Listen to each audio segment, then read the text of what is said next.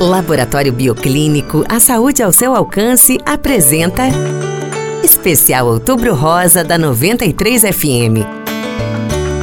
Todos os dias, uma dica importante para a saúde feminina.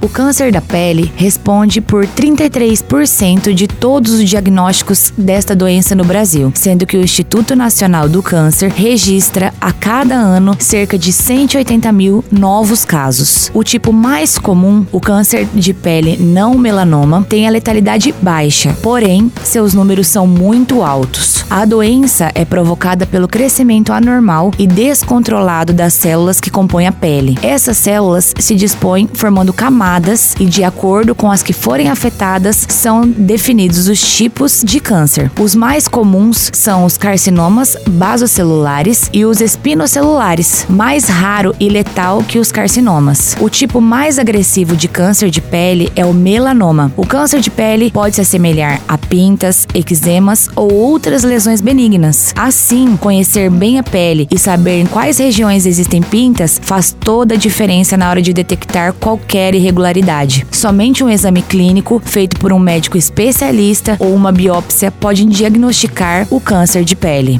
Nós do Bioclínico sentimos orgulho do nosso trabalho, da nossa história, dos nossos desafios. E compartilhar com você as conquistas é a nossa maior vitória, pois queremos sempre levar a saúde ao seu alcance.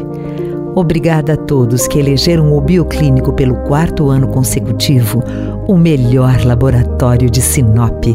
Laboratório Bioclínico, a cada ano um novo desafio.